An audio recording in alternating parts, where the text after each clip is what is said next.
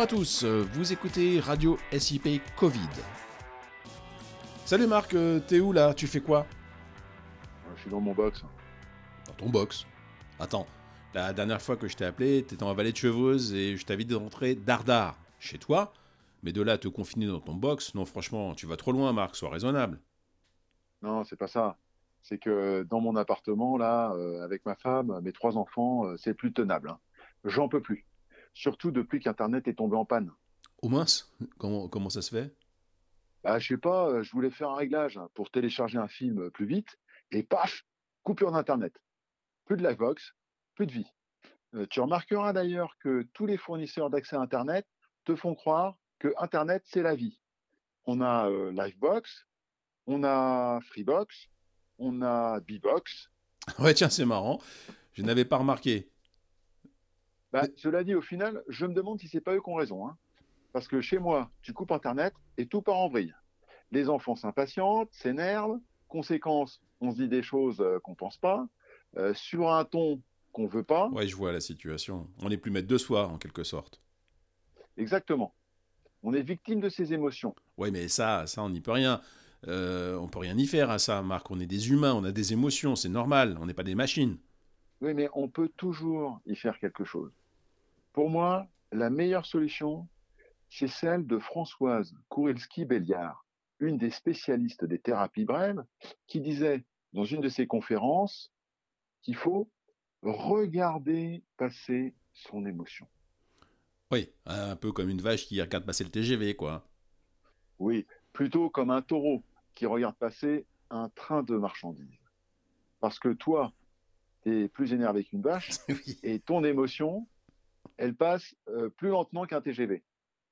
Parce que d'abord, elle, naît, et puis elle grandit, et puis seulement à temps, elle disparaît. Regarder passer son émotion, ça veut dire prendre de la distance par rapport à elle et s'interroger sur le pourquoi.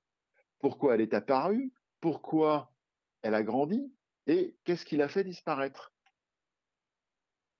Waouh, d'accord. Oula, tu, là tu mets du rationnel dans l'irrationnel ou de l'irrationnel dans le rationnel. Hein? Bah, du rationnel dans l'irrationnel. Et comme ça, tu reprends les commandes. Finalement, tu redeviens maître de tes émotions. Tu n'en es plus victime. Et pour faire cet exercice, on a besoin d'avoir un box. Parce que je te le dis tout de suite, hein, moi par exemple, dans mon box, il n'y a plus de place. Oui, je sais bien.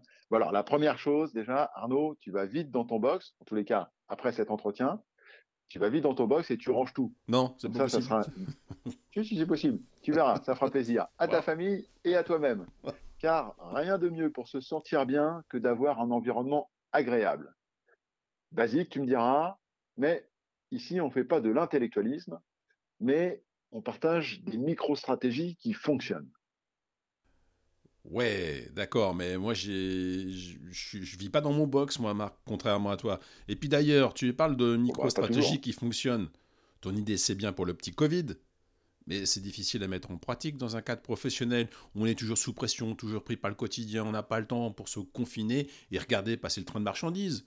Enfin, Effectivement, pour euh, reprendre cette image du train de marchandises, dans le quotidien professionnel, il y a toujours un client qui attend les marchandises, qui est impatient, qui est pressé et qui met la pression. Mais pour autant, dans la relation à l'autre, c'est utile également de prendre de la, distance, de savoir être à l'écoute de ce qui se passe dans la relation avec l'autre, ce qui va bien, ce qui va pas bien, et l'effet que ça me fait à moi que ça se passe bien ou pas bien, et d'être capable de le partager avec l'autre. C'est à la fois important et utile. C'est important parce que je vais pouvoir intégrer ces données dans ma réflexion, et c'est utile parce que je vais pouvoir utiliser ces données dans ma communication avec l'autre et m'ouvrir sur mes émotions. C'est ce qu'on appelle la métacommunication. Méta, qui veut dire prise de distance. Et crois-moi, c'est sacrément efficace pour créer et développer des relations de qualité et de confiance avec son interlocuteur. Ouais, ça, me fait quand même beaucoup penser à l'empathie, tout ça. Oui, effectivement, euh, ça ressemble à l'empathie et c'est aussi plus grand que l'empathie. Parce que l'empathie, c'est l'empathie pour l'autre, la compréhension de ses besoins, de ses euh, inquiétudes, de ses émotions. Mais euh, là, c'est l'empathie aussi pour soi-même, l'écoute de soi et aussi l'écoute de la relation que j'ai avec l'autre. D'accord, mais j'aimerais bien que tu nous parles aussi de l'empathie tout court, parce que tout le monde en parle, tout le monde en discute, mais est-ce qu'on sait vraiment ce que c'est réellement?